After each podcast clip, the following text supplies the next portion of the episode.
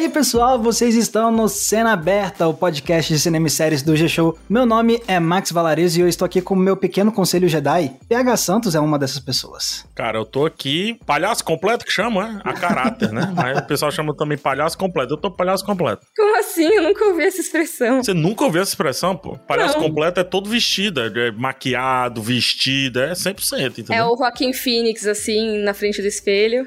Exatamente. Me, mexer o braço é vum. Você tá de Jar Jar Binks. Não, não, aí é sacaneou, pô. E também tá aqui no meu pequeno conselho Jedi, Mikan. Oiê, tudo bem? Tô aqui apenas observando a besteira acontecer, sabe? Eita. Os Jedi irem pro caminho errado. Será? Será? não ouçam esse cara aí. Ele não é nossa esperança, não. E por que que a gente tá falando aí de tudo de Jedi, essas coisas? Porque a série de Obi-Wan tá aí no Disney Plus, que tava sendo tão aguardada. E aí a gente decidiu se reunir pra falar por que amamos Obi-Wan, por que, que esse é um personagem que marcou tanto a cultura pop e o cinema e quais são as nossas expectativas, né? O que, que a gente tá esperando de Obi-Wan, a série nova. Então vai ser um papo muito de fã de Star Wars mesmo. Mas antes da gente falar disso, é bom lembrar que esse aqui é um podcast que você escuta toda terça e toda sexta no G-Show, no Globoplay e nas demais plataformas de áudio digital. E Agora, a gente, na verdade, vai pra nossa tão querida primeira fila. Bora? Uau. Boa. Ok, pessoal, estamos aqui no primeira fila pra gente falar do que, que tá chegando de destaque nas estreias de cinema e de streaming. Vamos começar com as salas de cinema dessa quinta-feira. A gente tem um grande destaque, a semana tá um pouco mais devagar nos- na sala de cinema, mas tem um grande destaque que é Top Gun Maverick, que é dirigido pelo Joseph Kosinski, essa grande continuação desse filme clássico que tá chegando aí quase ou mais de 30 anos depois do original, né? Eu sei que PH já viu. Eu já vi filmaço, tá? Uh, rapaz, olha só. Essa estreia de quinta-feira foi meio falsa, porque na verdade o filme pré-estreou no sábado anterior a essa quinta-feira que teoricamente ele estrearia. Pra você ver como é que é o poder de Tom Cruise. Vale até dizer que os cinemas estão começando a testar essas pré-estreias mais longas aqui no Brasil. Então, é pra ficar de olho, porque eu acho que isso vai acontecer mais vezes. Mas sobre o Top Gun, eu vou pegar a primeira frase que eu falei na minha crítica e dar uma resumida. Eles pegam o primeiro filme, eles amassam, fazem tipo uma bolinha de papel, tá ligado? e jogam na cesta. Só que eles marcam três pontos, eles não jogam no lixo, é numa cesta de basquete. maravilhoso. Olha só, o filme legal. é muito nostálgico. E a atualização que tem nele, as atualizações que tem nele, tanto de contexto, né, de sociedade, quanto também de tecnologia de cinema mesmo, são assim, são acachapantes. Eu assisti o primeiro filme, reassisti, melhor dizendo, uma semana antes de assistir esse. Eu indico que as pessoas façam isso, porque ele precisa da alma do primeiro filme para que a carga dramática dele cresça bastante. E eles fazem isso muito bem. Eles usam Goose, eles usam personagem que parece que não tem por que voltar. Gostei muito, cara. Gostei muito desse filme. A sensação da força G, sem precisar de óculos, de cadeira balançando, maravilhosa, tá? Show de bola. Então, esse aí é o principal destaque, ó. E vai lembrar, por mais que na semana passada os três ainda não tivéssemos assistido, você pode conferir no nosso episódio da sexta-feira da semana passada um debate sobre por que que talvez estejam querendo trazer esse Top Gun tantos anos depois, né? Essa continuação. E eu sei que agora eu já tô mais curioso ainda pra conferir essa continuação do Top Gun Maverick. Uhum, também, quero saber mais. Bom, e agora a gente vai pro mundo do streaming. A gente tem aqui um destaque no Globoplay. Tem estreia essa semana no Globoplay de uma série documental original que é Casão num jogo sem regras, sobre a trajetória de vida do Walter Casagrande e inclusive é ele mesmo que apresenta o documentário e que narra a trajetória de vida dele. Aí ele vai falar obviamente de toda a carreira dele no futebol, mas também vai falar sobre a relação dele com a política, quando ele se posicionou muito contra a ditadura militar e também obviamente chegando na carreira presente dele que também virou uma figura midiática tão reconhecida, né, especialmente para falar de, de futebol. Então é uma série que tá aí chegando para fã de futebol brasileiro, então é imperdível. Casão num jogo sem regras que chegou aí dia 26. É, eu acho que nem só fã de futebol, né? Eu acho que, assim, por exemplo, eu não sou uma pessoa que acompanha muito futebol, mas eu admiro muito o Casagrande nos posicionamentos dele e Também. muitas vezes viraliza vídeo dele e tudo mais. E eu acho ele um cara muito incrível e eu queria muito saber mais sobre a vida dele. Então eu acho que vai ser uma pedida boa pra mim. Não, com certeza, eu tô que nem você, Mika, porque eu também não sou fã de futebol, mas essa é uma série que com certeza me chamou a atenção pelos mesmos motivos. E eu sou fã de futebol e a série não tá me chamando a atenção por isso. É engraçado, né? A série tá me chamando a atenção pelo próprio Walter Casagrande, que, é, além de tudo que você falou, tem também a questão com as drogas, que ele fala abertamente. Eu li o livro dele, eu adoro biografia, adoro, principalmente de gente brasileira. Cara, o livro dele, ele fala de uma maneira tão escancarada que eu digo assim, poxa, Casal, podia só ter diminuído um pouquinho pra eu não entrar tanto na sua vida. então, assim, o que esperar quando você lê um livro desse de uma série sobre esse cara, entendeu? Então acho que vai ser algo bem visceral, acho que vão aprofundar bastante. O Casal é um cara muito importante, muito interessante também. Parece ser um cara meio antigo, é engraçado isso, o jeitão dele, o apreço que ele tem pro rock, mas ele é um cara super atualizado, mesmo parecendo um cara que tá meio antigo, pelo contrário. Tem gente que parece moderna, tem nada de moderna. Muito bom. Então tá aí, ó. Destaque do Globoplay, casão num jogo sem regras. Partindo agora pro Netflix, a gente tem uma grande estreia que também tá chamando muita atenção, que é a quarta temporada de Stranger Things, que estreia essa semana também. Está, tá estreando, inclusive, no dia do lançamento desse episódio do podcast. Mas vai lembrar, não é a quarta temporada por completo, é a primeira parte da quarta temporada. Já vi. Também Eita. já vi, PH. Vocês dois já, já viram? Vimos. Eita, já vimos. Ferro, Nos adiantamos aqui. E aí, hein, PH? Acho que só uma, uma coisa que eu fiquei na dúvida. Mas assim, sem spoilers aqui, obviamente, tá, pessoal? Eu fiquei curiosa com uma coisa porque tem sete episódios essa primeira parte da quarta temporada. E tava divulgado que a segunda. que a temporada como um todo teria nove episódios. É, pelo que eu tinha visto, era isso. A segunda parte, na verdade, vai ser só dois episódios, estreando em dois julho. Dois episódios grandões, né? Aparentemente. É porque, assim, já são episódios grandões que foram liberados agora. Mas né? esses mais ainda, coisa de duas horas, duas horas e pouco, pelo que parece, né? Que tinham falado. Iam ser só dois episódios, só que muito grandes. Mas tem uns episódios aqui que parece que tem cinco horas. eu concordo, PH, eu concordo. Inclusive, assim, eu fui gravar os vídeos sobre a série e eu fiquei, cara, complicado porque tem alguns núcleos que vão de nada a lugar nenhum ocupam um tempo que normalmente eu já acharia barriga no episódio, mas nesse caso em particular, como os episódios são tão longos, tinha hora que eu tinha que pausar e ficar parada ali, sabe, me recuperando um pouco para continuar, que eu cansei, de verdade. É lógico que assim, eu tive que maratonar, né, para fazer os vídeos e tal. Ninguém é obrigado a maratonar nenhuma série. Eu acabei vendo um seguido do outro pra poder assistir a tempo de fazer o conteúdo, mas ao mesmo tempo eu me cansei com muita facilidade, porque os episódios eram realmente bem longos. O mais curto tem mais de uma hora. É, meu resuminho, meu resuminho, até para não entregar tanto, assim, é, pega o que a Mika falou, ponto e vírgula, agora o PH. O núcleo que interessa funciona. Uhum. Aquelas pessoinhas que nós sabemos quem são, funciona. Se resolve. Quanto mais tentáculos vão sendo criados, menos essas coisas vão sendo resolvidas. É isso. Temos ainda alguns episódios para concluir, é fato. Mas a questão não é essa. Pode concluir, pode concluir muito bem. E acredito até que vai. Mas são quase oito horas aqui de dedicação. Oito horas é muito tempo. E uhum. eu fico pensando que eu tô assistindo Better Call Saul, né? Se Better Call Saul consegue resolver qualquer assunto com 40 minutos, qualquer série no mundo deveria conseguir fazer o mesmo. Não, mas é comparar Stranger Things com Better Call Saul é covardia. não, eu não tô comparando Stranger Things com Better Call Saul. Eu estou eu comparando Better Call Saul com todas as séries do mundo. Você não entendeu? Não, mas é, eu acho que hoje em dia, isso é uma coisa que inclusive eu falei no conteúdo que eu, que eu gravei sobre, que hoje em dia a gente tem visto ser priorizado, né, como métrica para os serviços de streaming os minutos assistidos. Então, não é interesse deles fazer algo que seja conciso. Eles deixam o negócio ficar o mais longo possível e às vezes isso atrapalha. Mica, eles fazem um sistema de acelerar. Isso é um crime. Mas assim, é, é, por isso, sabe? Então, por isso que eles não vão ligar se você coloca 300 núcleos na série, porque isso infla o episódio e deixa o episódio enfadonho. É, para ele, se ficar longo, desde que as pessoas continuem assistindo por causa do núcleo que importa, não tem problema. E isso realmente acabou me frustrando um pouco nessa temporada. Eu concordo muito com você que o núcleo que importa é muito legal, mas me deixa com raiva que eu tenho que ficar torcendo para voltar logo para ele, porque o resto tá se arrastando, né? Parece o Jorge Martin se alargando em capítulo. Fazendo os personagens andando no mar em Essos, assim. Exatamente Exatamente. Tipo... E a gente, não, volta pra área, tava mais Por legal favor, lá. Por favor, eu não quero saber das Ilhas de Ferro, volta. É por aí.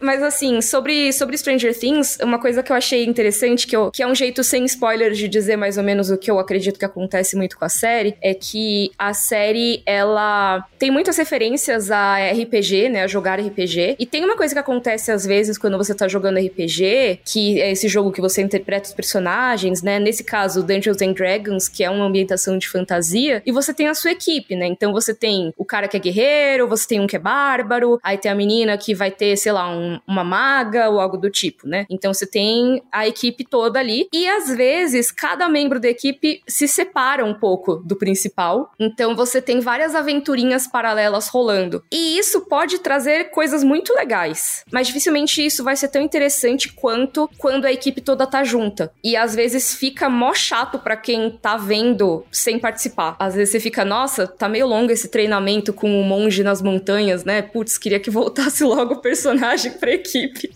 e acho que Stranger Things tá meio isso, tá meio, cara, eu, eu tô cansada de ver tanta aventurinha paralela. Eu queria muito que eles evoluíssem um pouco juntos, sabe? Sim, entendi. Ó, por mais que a gente tenha feito muitas críticas ao seriado num episódio recente daqui, e por mais que vocês também estejam aí com essa reação meio morna, eu com certeza, assim que eu puder, vou começar a assistir essa temporada de Stranger Things e poder me juntar a vocês para poder dar meus pitacos, porque eu sou o único que ainda não assistiu.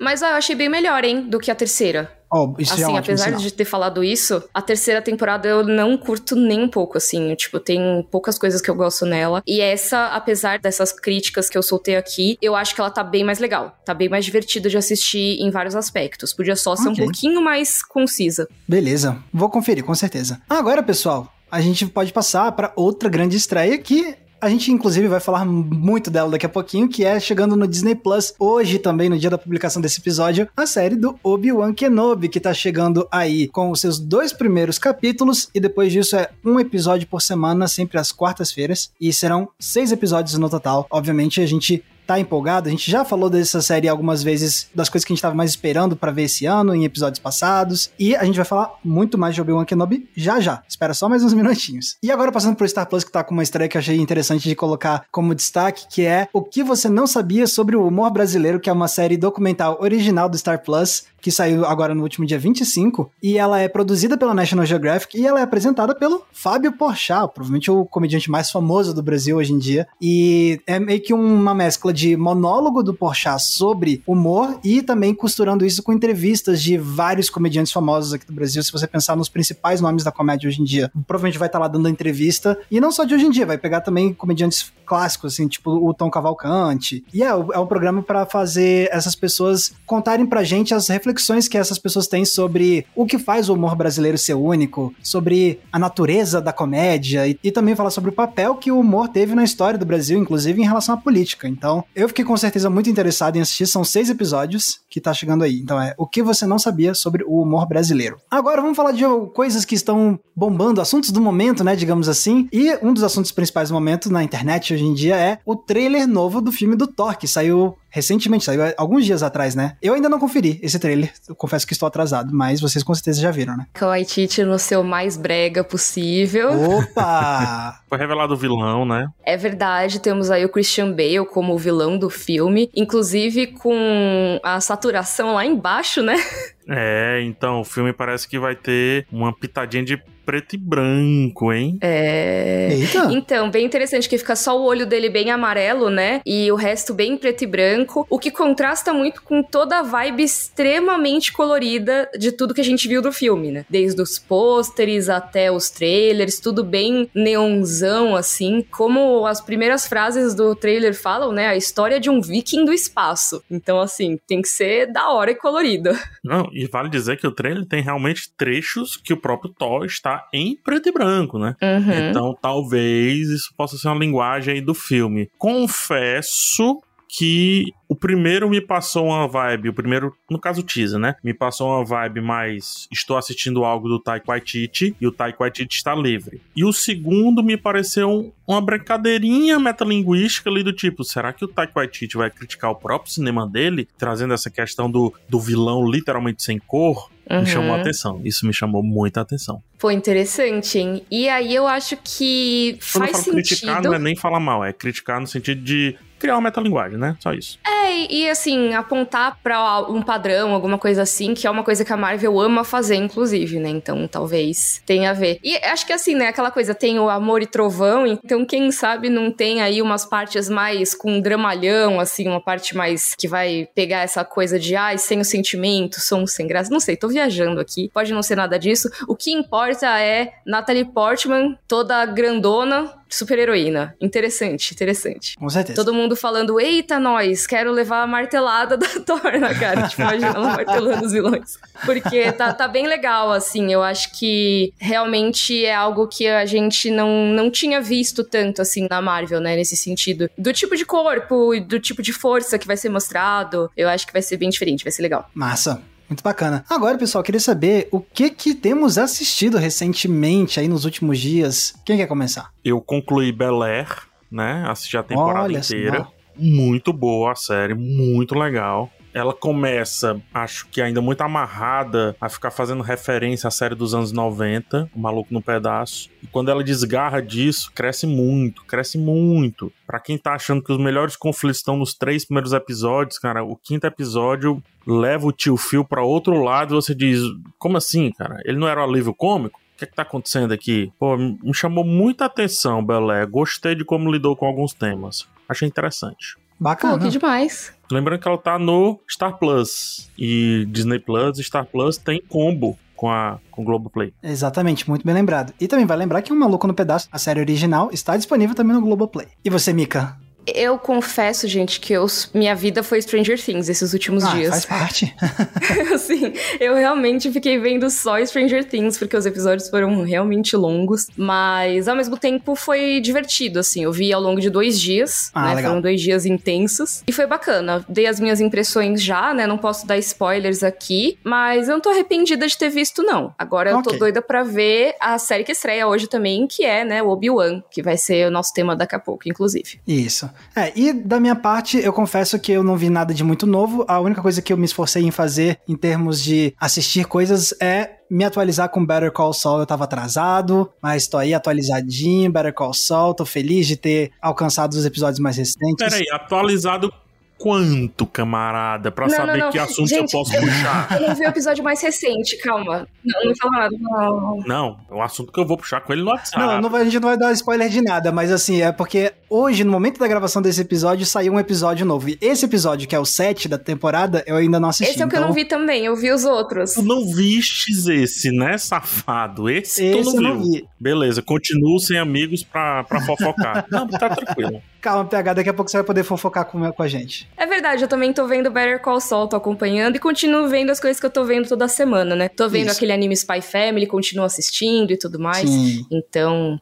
por aí vai, né? Muito bom. Então, agora a gente terminou nossa querida primeira fila. A gente falou aí das coisas que estão chegando, das coisas que estão bombando, o que, que dá- tá dando coisa pra falar na internet. Mas agora, a gente, chegou a hora da gente puxar nossos capuzes de Jedi pra trás, puxar nosso sobre de luz e fazer o on, porque chegou a hora de falar de Obi-Wan Kenobi. Obi-Wan Kenobi. Obi-Wan. Brincadeira, gente, eu sei que o nome é Obi-Wan. Não venham me Adorei, corrigir, eu sei. Partiu? Uon.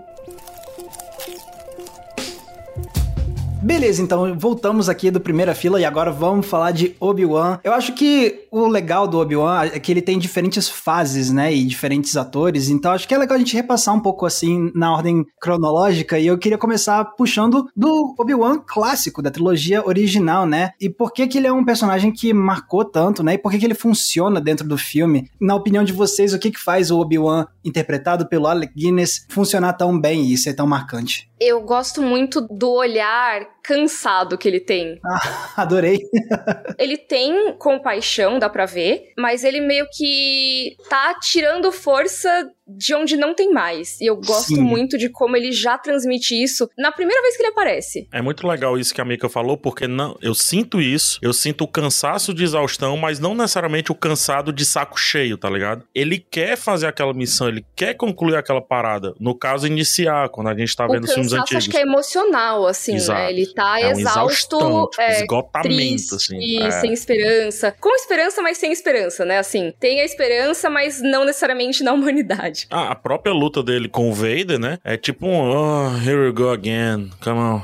Entendeu? Tipo, é uma parada super. Tá, faz tempo, hein? Que a gente vamos não faz uma parada vamos... aí, né? É, vamos lá, vamos lá, tá. Vamos ver o que, é que dá aqui dessa porra aqui. É muito nesse sentido, sabe? E até a parada como ele joga com o Luke é também nesse sentido. Me corrija se eu estiver errado. Pode ser um, um, um, sentimento até meu e não necessariamente algo que o filme passou. Mas é tipo a parada. Cara, ou tu vem salvar a parada ou tu vai ser esse negócio aí pra sempre. E aí, irmão? Sim. Entendeu? É do tipo assim, e aí, vem ou não vem? Qual é? É tipo, eu não tenho mais tempo para treinar alguém do zero e ser aquele pai carinhoso. Eu sou um mentor, eu posso representar uma figura de inspiração para você, mas eu também não vou ficar te lambendo, porque eu tenho mais o que fazer nessa vida. Eu achei muito legal vocês terem puxado isso também do, de como a expressão dele retrata muito desse conflito interno dele, porque eu acho legal lembrar que quando estava sendo feito esses primeiros, em especial o primeiro Star Wars, o Alec Guinness, ele era um meio peixe fora d'água nessa produção, porque você tinha um monte de atores novatos, né?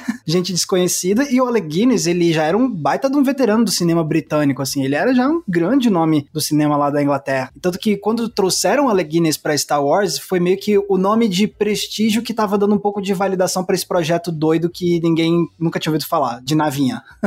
Sem o conceito necessariamente estético, mas ele foi o cara do post de Star Wars. Vale lembrar como é que o Han Solo, no caso Harrison Ford, vale dizer como é que ele foi escolhido, né? Ele era o carpinteiro que frequentava um ali. aleatório, né? Um aleatório qualquer que frequentava ali. E o Martin Scorsese disse, ô Jorge Lucas, tem esse cara aqui e tal. Ah, tá. Pô, interessante. E aí começa a carreira dele, entendeu? E todo mundo tava meio que nessa, né? A Carrie Fisher já tinha algumas coisinhas, mas o cara do pôster era o Alec Guinness. O que eu acho mais legal é que a primeira aparição dele vende essa ideia vende a ideia de que a gente vai encontrar agora um rosto conhecido. Então, primeiro vamos envolver isso a um certo mistério. Ele é do bem, ele é do mal, quais as intenções dele. Eu gosto da primeira aparição dele. Eles sabem o que vai aparecer. Eles sabem que vem aí o Obi-Wan Kenobi. Não necessariamente o Obi-Wan Kenobi que se tornou, mas para aquele filme em específico, eles sabiam o peso desse personagem. E a gente tava falando muito sobre o papel dele como o mentor, né, e como ele se posiciona. E eu acho que é muito legal a gente falar sobre isso, porque eu acho que praticamente todo exemplo que você vai ver de alguém ilustrando a teoria lá do, da jornada do herói e tudo mais, quando vai falar sobre o arquétipo do mestre, né, que vai orientar o herói, muitas vezes você vai ver isso sendo ilustrado com o próprio Obi-Wan, que ele se encaixa assim perfeitamente, né, dentro desse arquétipo do mestre dentro da jornada do herói. É, ele é o mentor, né? Ele faz o, o papel bem certinho assim. Não é à toa que as pessoas sempre falam: "Ah, Star Wars é um exemplo de como a jornada do herói foi aplicada, né? Bem tintim por tintim, de certa forma. E acho que um dos maiores exemplos, além do próprio herói, né? É o mentor. É, não é à toa que o roteiro do próximo filme tem que resolver essa questão do mentor, porque precisa substituir esse personagem, né? O peso desse personagem na história. E eles escolhem o Yoda, né? Que também é um puta mentor. E porque justamente tem muito isso do tipo, não é só ah, a figura do mentor, é porque a figura do mentor também, dentro da jornada do herói, ele tem que passar por uma certa, um roteirinho, né? Que é o que acontece com o Obi-Wan, que ele tá lá para ajudar o herói, mas vai chegar um momento em que a figura do mentor, ele precisa sair de cena. Posso só localizar o pessoal em cima disso? Acho que a gente tá falando muito da questão da jornada do herói, e é muito falado na cultura pop, mas não necessariamente todo mundo que tá ouvindo, né, Sim. sabe o que é a jornada do herói. Então, em muitos miúdos, depois dá uma busca, gente que tem materiais vastos sobre. A gente pode até fazer um dia um podcast sobre isso, se não for tão batido assim. É, não, mas acho que é legal, talvez um episódio do podcast falando por que que às vezes funciona, às vezes não funciona, que nem tudo é a jornada do herói, né, como as pessoas falam, mas que tem muita coisa que é. Mas deixa eu só falar rapidinho, a jornada do herói é uma jornada que é dividida hora em 12 passos, hora em mais passos, mas enfim, o padrão são 12 passos. Quem definiu, quem observou esse método foi o Joseph Campbell. Ele disse que não foi ele que criou, na verdade ele observou que todas as grandes histórias, ele não tá falando só dos filmes, descendem desses 12 passos, passam por esses, né, por esse fluxo, e aí ele vai desde a Bíblia até religiões de matrizes africanas, passa por religiões lá do Egito, vai por todos os cantos e ele encontra é, um padrão que ele nomeou de monomito. Ou seja, todos os mitos partem de uma origem muito parecida. E aí, quando a gente vai para os filmes, o Luke, que é o escolhido, né? Ele se coloca nessa jornada do herói. E o George Lucas, fanzaço do Joseph Campbell, colocou Star Wars perfeitamente ali na jornada do herói, assim, tipo, by the book. Talvez seja um dos filmes que mais seguiu a risca a jornada do herói. Até porque as duas coisas estavam meio que nascendo juntos, assim. A observação do Joseph Campbell e também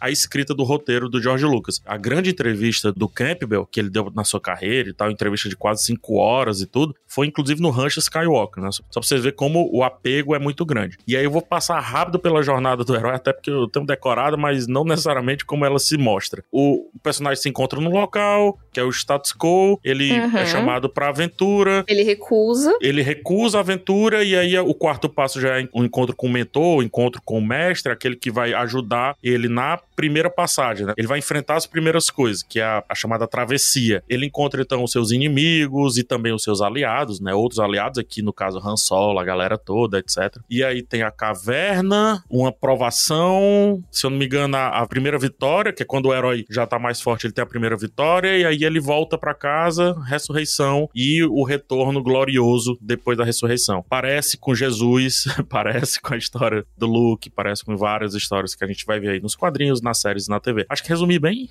Acho que sim, eu acho que é, é, legal porque é uma estrutura que ela, ela se dá muito bem com a estrutura de três atos, né? Que a gente costuma ver. Então tem sempre um momento, né, que é o abismo, que seria, né, aquele final do segundo ato que tudo parece perdido, né? E tudo mais. E várias das coisas que a gente costuma ver na cultura pop, então, disso, da pessoa, ela não vai pular na aventura logo de cara, né? Ela não vai, ah, quero, quero sim, adoro. Ela primeiro ela vai ficar meio reticente, afinal aquilo é perigoso, aquilo é desafiador. E aí acontece algo que faz com que ela tenha que voltar aquilo e fazer realmente, participar da aventura. E a figura do mentor é muito essencial nisso, porque o mentor ele é o cara que vai não só te encorajar de certa forma, né? Ele vai te acompanhar em uma parte dessa jornada, mas ele também vai ser aquele que quando você perde o apoio dele, é um dos momentos de desespero que o herói precisa Exato. superar. Então ele é uma figura dramática muito importante. E é um momento de inflexão, porque é um momento também que o herói recebe o chamado interno, né? E é muito legal, porque isso acontece no Star Wars 4 e no Star Wars 5. No Star Wars 4 é o Obi-Wan Kenobi, no Star Wars 5 não deixa de ser a ida dele, né? A partida dele de Dagobah com o Yoda e etc. No caso, o Luke, né? Ô, PH, você tá dando spoiler de Star Wars, PH? Como assim, Puts, PH? Pô, a galera aí que não nasceu em 77, né? Aquele...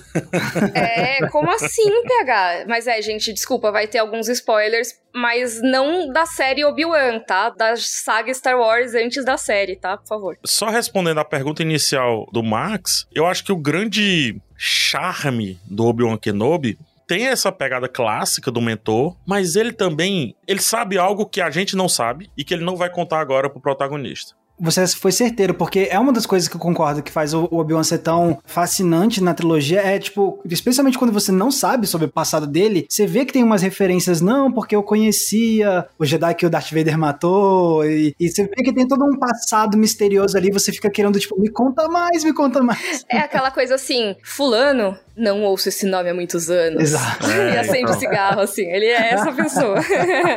Eu acho que essa é a pegada do arquétipo dele que da primeira vez que eu vi, obviamente não tinha visto um, dois, três, né? Eu vi antes do um, dois, três, eu lembro, nossa, esse velho sabe umas paradas e, cara. E mais à frente a gente diz assim: ah, então é porque o fulano é pai do Cicrano e tal. E nem era, né? Porque o Jorge Lucas nem tava pensando isso. Então é o ar que se cria. Esse ar é o suficiente para você dizer: esse velho é prensa. Tem alguma parada aí com ele.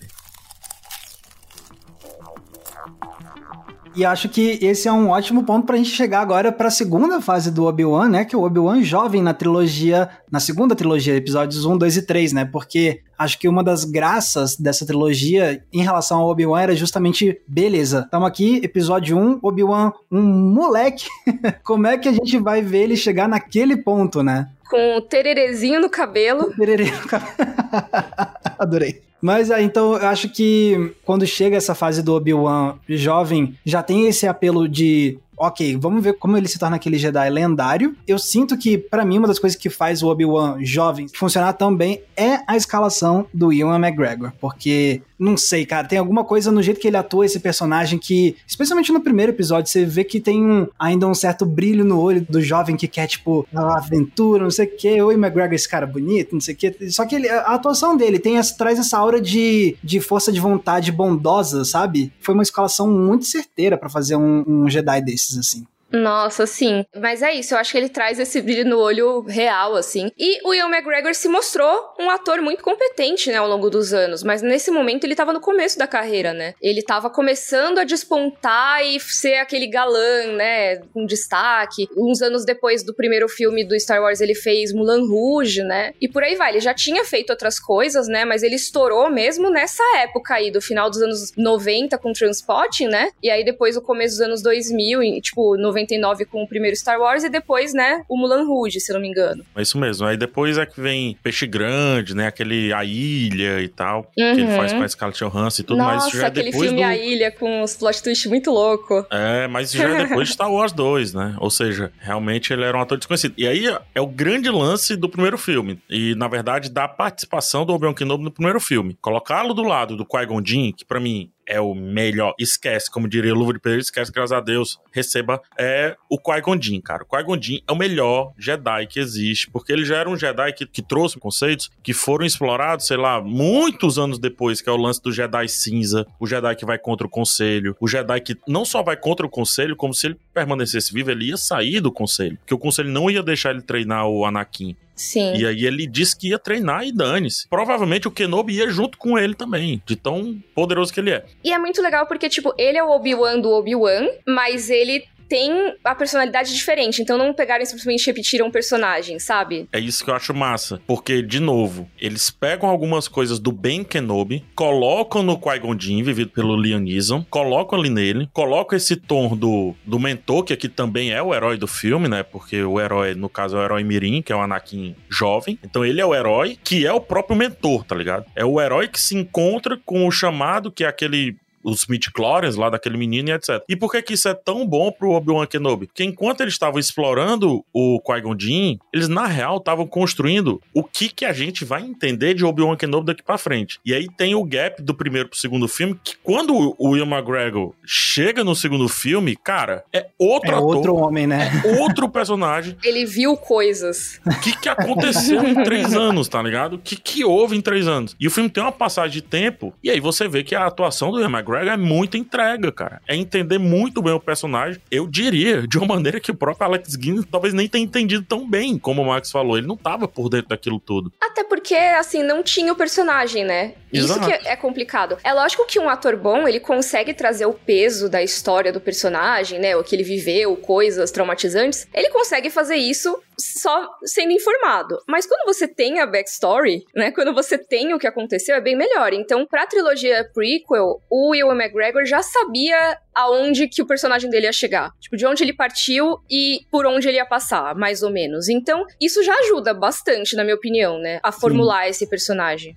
a voz muda, o jeito de andar muda, até o May the Force Be With You dele muda. É uma parada meio assim, vai meu filho, vai em paz. Diferente do solene, garoto né? que era. É muito, muito forte essa atuação dele. Inclusive, eu acho que isso já demonstra aí tanto essa mudança de performance dele no primeiro pro segundo filme e também a mudança que vai ter do segundo pro terceiro, né? Eu acho que o que mais funciona no episódio 3 é justamente ver a tristeza de, de ver a relação entre o Obi-Wan e o Anakin se deteriorar de forma tão trágica trágica, né? E se tem um ator dessa dupla que consegue traduzir muito do peso emocional dessa tristeza, é o Ian McGregor, porque o Ian McGregor estava em outro nível de performance. Inclusive, a performance do Ian McGregor como Obi-Wan nessa trilogia acaba sendo uma das mais sólidas de toda a trilogia. Na verdade, eu diria que de Star Wars como um todo, Max. Você pode não gostar de Star Wars 1, 2, até o 3 que seja, mas acho que é quase unânime dizer que o Kenobi é uma parada à parte disso, sabe? É, talvez ele seja o que as pessoas, mesmo as pessoas que odeiam as prequels, resgatam das prequels, né? Falam, ah, esses filmes eu não gosto, mas o Obi-Wan é da hora. E tem outra coisa interessante aqui, porque é óbvio que a gente vê o episódio 1, 2, 3 a partir da ótica Anakin e a sua transformação, mas o que a gente tá vendo aqui é uma ruptura com a jornada jornada do herói e a gente tá vendo a jornada do mentor, que é outra jornada que foi reconhecida alguns anos depois, está sendo até mais falada recentemente. Porque como que aquele mentor chega a ser o cara que a Mika chamou de o cara cansado e exausto, mas que mesmo assim vai concluir a missão? Ah, depois de lacerar o pai do menino, entendeu? Então olha a construção desse cara para ser aquele mentor honesto e com um olhar compreensivo, empático e etc. É uma construção de dor, de sofrimento, ver as amizades jogadas fora e ver a sua própria vida jogada fora. Quando a gente vê depois nas animações, cara, a gente vê um Obi-Wan querendo se relacionar, mas não podendo, porque ele tem um apreço ao código Jedi. Ao mesmo tempo, a gente vê um Obi-Wan protegendo o Anakin. Ele sabia do lance com a Padmé, mas nem contava pro próprio Anakin, porque ele não podia deixar de ser o mentor do Anakin. Olha que construção de personagem fantástica é o Kenobi, cara. Exatamente. Inclusive, é uma das coisas que eu acho que faz parecer muito acertada a decisão de fazer. Se for para ter uma série de. para continuar a história de algum desses personagens clássicos, o Obi-Wan é um dos que mais merecia, de fato. Porque nessa trilogia segunda, o que mais mais se usava para vender essa segunda trilogia é tipo, ó, veja como foi que nasceu Darth Vader, né? Mas tão importante quanto isso era isso que você comentou, PH, de tipo, você vê também o lado do Obi-Wan, de tipo, ok, como é que ele vai ser alterado pela relação dele com o Anakin. E aí você pegar e poder continuar desenvolvendo dramaticamente esse mentor que passou por um trauma tão grande, que passou por uma desilusão tão grande, né? E agora ver, ok, o que, que mais aconteceu com ele? E aí você pegar e desenvolver isso numa série nova, eu acho que é uma decisão muito legal. Eu já reclamei até no meu canal em um vídeo, tipo, que tava na hora de Star Wars deixar para trás a saga Skywalker, mas o meu momento hipocrisia é tipo, a não ser por esse seriado do Obi-Wan. É, tipo, se for fazer uma coisa, faz esse, né? Faz esse, exato. E assim, eu, eu, concordo, porque é assim, né? Eu tô gravando isso aqui, eu não vi os episódios ainda, tá, gente? Então posso estar errada. Mas eu adoraria ver uma coisa abordando uma pessoa em luto. Uma coisa bem assim, tipo, cara, o que, que eu faço? Como é que eu vou lidar? Não sei o que, que vocês acham. Como eu tenho muita a questão das animações, que é o Rebels e o Clone Wars, é muito legal perceber como, cara, é a pessoa em luto, mas também é esse cara empático, exageradamente empático, que é o Kenobi, tá ligado? Com o próprio Darth Maul, que volta, né? Não é spoiler, porque até já apareceu em, em imagens e tudo. Não tô dizendo que volta pra série, mas ele volta no universo Star Wars. E ele volta com um arco muito legal. E parte do quão legal esse arco é, é a empatia para com o vilão que o Kenobi tem. E você entende mais tarde por que que ele também aceita a jornada do Luke que é uma jornada que o Yoda tinha medo que o Luke aceitasse. E o Kenobi aparentemente não tinha medo. É tipo, não, esse enfrentamento vai acontecer, vai ser uma parada sua e uma parada de vocês. Por quê? Porque ele já passou por isso. Com o vilão dele, que matou o mestre dele na frente dele. E o Ian McGregor entende muito isso. O Ian McGregor constrói um personagem que ele se senta em meditação antes de enfrentar o cara que matou o mestre dele na frente dele. Aquela ceninha das. Não é bem as portas, mas tipo um. É umas uhum. paredes de luz fechando e abrindo. Ele senta em meditação depois ele enfrenta de maneira agressiva o personagem e depois ele volta para uma certa paz do tipo, vou fazer a missão do meu mestre e é isso aqui, eu vou treinar esse menino. E treina muito bem, apesar do outro lado e apesar também do Conselho Jedi estar tá enchendo o saco, né? Mas esse personagem a gente falou no começo da jornada do herói. E aí a gente fala que ele é o, o arquétipo do mentor. Eu iria além, Max. Ele, em tudo que existe de Star Wars para com relação ao Obi-Wan Kenobi, ele é a melhor explicação que você pode ter de mentor de ponta a ponta, sem tirar nem pôr, em todas as fases. Como a Mika disse, do luto à vitória, da vitória à derrota. Até mesmo do questionamento se ele é um mentor de fato. Sim. É, porque tem a síndrome do impostor, né? Muitos Muito. mentores a gente vê essa síndrome do impostor neles. Eu sou um babão do Kenobi, desculpa, gente. Poxa, mas é isso mesmo, eu também sou super. e assim, respondendo sua, sua pergunta, Mika, é, eu acho que o que eu gostaria de ver, né? O que, que eu acharia legal de ver nesse seriado novo do Obi-Wan, além dessa questão do luto, ia ser muito legal, mas também acho que ia ser bacana ver as outras coisas que eles conseguem desenvolver para deixar esse personagem ainda mais tridimensional, sabe? Porque tem ele como o Jedi e o Mestre Jedi, mas o que, que pode ter lá para humanizar ele além disso, né? E aí eu não sei, obviamente, eu não sei se vai ser alguma questão de explorar algum interesse romântico ou não, ou criar alguma relação familiar com outras pessoas e ver como é que ele se abre para confiar de novo, sei lá, sabe? Mas eu acho que tem muito espaço para eles também, além de trabalharem, desenvolverem mais as consequências da relação dele com o Anakin, também desenvolver ele e deixar ele um ser humano ainda mais redondo dramaticamente, digamos assim. Tu quer deixar ele mais complexo, Max? ele já é, mas eu acho que dá pra complexificar um pouquinho mais, se for ah, o caso. Não quer dizer que precise necessariamente, mas acho que já que vai ter uma série, né? Já que tem uma série só disso, eu espero que tenha algum desenvolvimento ainda, né? Então. Sim, até porque é ele em outra fase da vida, né? E quando a gente vai avançando e amadurecendo, a gente vai passando por novos desafios e aprendendo novas lições, né? Então acho que ia ser uma oportunidade legal para ir e encontrar os novos desafios que um Obi-Wan mais maduro pode enfrentar, para além daqueles que a gente já viu até agora, né? Acho que só para concluir assim os pensamentos que eu tenho, muito disso, obviamente a gente deve ao texto de quem pensa esse personagem, etc. Mas o Ian McGregor, se a moeda tivesse três lados, ele seria dois lados dessa moeda, tá ligado? Porque o poder que ele tem em cima da definição do que vai ser o Kenobi escrito depois no, nas animações, etc., é enorme. E a gente vai até para um set de filmagem. Vazou numa época e ele, no set de filmagem de acho que foi do episódio 2 ou do episódio 3, alguma coisa assim, que ele andava no set com o sabre na mão e ele não conseguia não fazer a zoadinha do sabre, mesmo é quando tava bom. fora da câmera. bom, bom, tá ligado? Tipo, ele, ele afastava o sabre das pessoas para não encostar, o como ele acredita nesse negócio, velho. então ele é muito imerso e a entrega dele fez esse personagem ser diferente. É uma simbiose toda glória, Alex Guinness entregou o semblante perfeito do que vai ser o Obi-Wan Kenobi. Mas como o Ian McGregor pensou o personagem, como ele viveu e como ele respeita o personagem e Star Wars ao mesmo tempo, proporciona muitos elogios que a gente trouxe pro personagem aqui. Para além, obviamente, do que eu já falei do texto e etc. É, então, eu acho que nesses últimos tempos tem rolado uma coisa de valorizar os atores que curtem os papéis, né? E não ficam só renegando, Sim. sabe? Os papéis que foram muito bem ou que fizeram muito sucesso. Porque tinha, né, muito de ficar esnobando. Hoje em dia, não. Tem até uma notícia que eu tava vendo aqui, que o Omelete repercutiu, mas que saiu originalmente numa edição recente da revista Total Filme, que ele fala cara, se tivesse oportunidade, eu faria de novo outras coisas de Star Wars, assim, faria mais Obi-Wan com certeza, tô batendo na porta da Disney. Então, assim, ele tá curtindo a ideia, sabe? Ele gosta de fazer o personagem, pelo menos pelo que a gente vê publicamente, ele curte fazer, e eu acredito que goste, porque, poxa, mó legal. E eu gosto quando você tem em franquias que tem muitos fãs, os atores estão empolgados, assim, os atores fãs das próprias franquias, né? Sim. É complicado que eu. Agora eu lembrei de uma coisa que é meio agridoce, eu não sei nem se é pertinente esse episódio, mas eu fiquei lembrando muito de quando a Kelly Marie Train foi escolhida pra estar no episódio 8 de Star Wars. E ela era a pessoa mais legal de acompanhar nas redes sociais do mundo. Nossa, ela vendo a bonequinha dela, esquece. Ai, é. nossa, ela chorava de emoção. Então, assim, é uma pena que esse amor dela pela franquia não tenha sido tão valorizado. Mas, tirando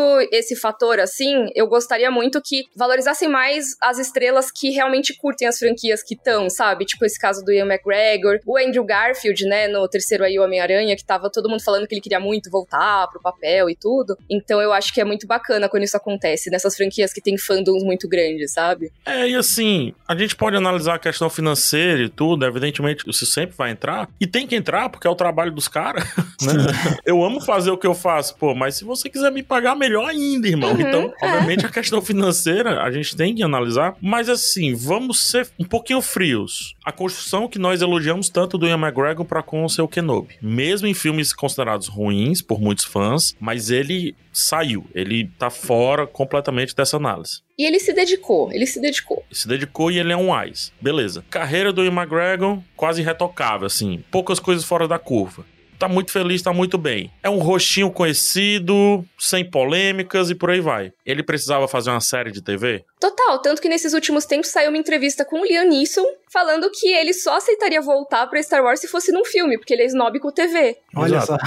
Não sou eu que tô falando, tá? Ele falou: "Sim, sou um snob com a TV, preciso admitir, eu gosto da telona". Então assim, ele gostava de fazer o Qui-Gon, mas ele fala: "Ah, acho que não, né, galera?" Não tava sabendo disso. Então, é só pra dizer que assim, poxa, também é um ator mega conhecido, né? Também é um ator consolidado e que não voltaria para fazer uma série de TV, mesmo dizendo que gosta do personagem. Isso não é para diminuir o Liam Neeson, pelo contrário. É, é só pra, pra dizer que.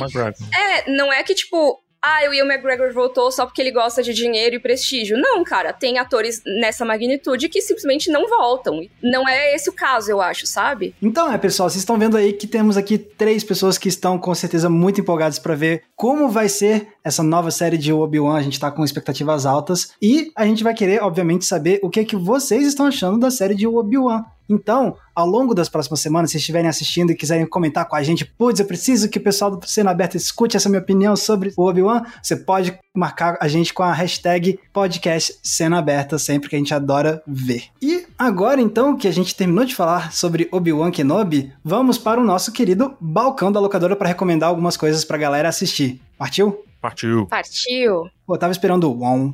Bom. Bom.